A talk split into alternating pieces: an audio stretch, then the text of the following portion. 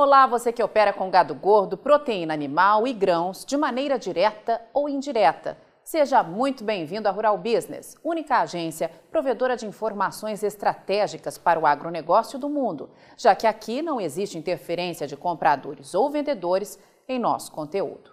Rural Business, o amanhã do agronegócio, hoje.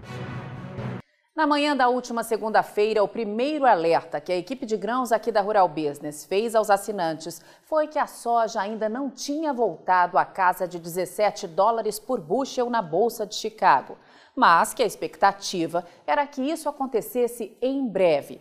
E bastaram algumas horas para tudo se confirmar. O último dia 18 de abril vai ficar na história como o dia em que a soja renovou o recorde de preço para um primeiro semestre no mundo pela segunda vez na história, o óleo passou de 80 centes por libra. O milho conquistou o maior valor de todos os tempos para essa época do ano. O trigo chegou a patamares nunca vistos antes para o mês de abril. E o farelo renovou máxima de oito anos, chegando ao segundo maior nível da história na Bolsa de Chicago. Foi um dia para os mercados de commodities agrícolas recuperarem tudo o que tinham perdido em março e confirmarem na íntegra os alertas que a Rural Business vem fazendo a quem assina os nossos serviços.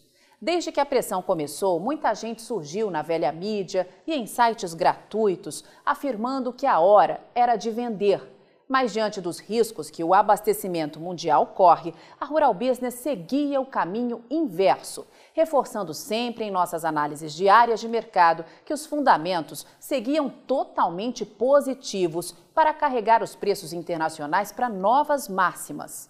Hoje, uma junção de fatores comanda os negócios, dois deles completamente imprevisíveis: o clima que precisa garantir a maior produção de grãos que os Estados Unidos já teve notícias, e a guerra entre Rússia e Ucrânia, que está tirando do mapa dois dos maiores fornecedores de milho e de trigo do planeta, os alimentos básicos mais consumidos em todo o mundo. Na análise desta terça-feira, Rural Business vai apresentar um resumo desse dia histórico e as expectativas para o amanhã. Os destaques serão a confirmação de atraso para o plantio do milho nos Estados Unidos, feita no final da tarde de ontem pelo USDA, o Departamento de Agricultura dos Estados Unidos, e o início oficial da semeadura da soja, também com números inferiores à média para esta época do ano. Uma investigação com base no valor médio da primeira quinzena de abril já mostra que 2022 pode ser tudo menos um ano normal para as commodities agrícolas. O indicador Mercado Futuro da Rural Business, que leva em consideração o fechamento do primeiro contrato negociado pelas bolsas até sua expiração, confirma que a soja atingiu média de 16 dólares e 45 por bushel na bolsa de Chicago, valor 74% acima do praticado cinco anos atrás, em 2017 e 17% superior à marca do ano passado, de pouco mais de 14 dólares por bushel.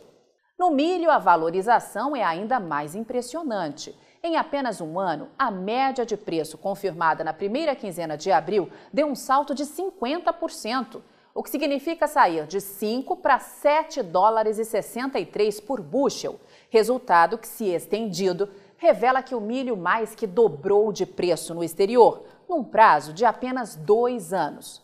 Veja pelo gráfico que em 2020, a média registrada no período analisado foi de apenas 3 dólares e 30 por bushel, valor 57% abaixo do praticado hoje. E quem pensa que é muito, está enganado. Entre o ano passado e este, a alta para o trigo chega a 67%, com a média chegando a 10 dólares e 48 por bushel na primeira quinzena de abril.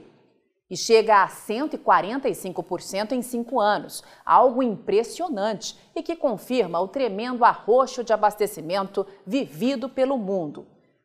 No óleo de soja, a mesma coisa. A falta de óleo no mundo fez os preços saírem da casa de 26,9 para 74,3 centes de dólar por libra, no prazo de apenas dois anos, o que significa 176% de aumento.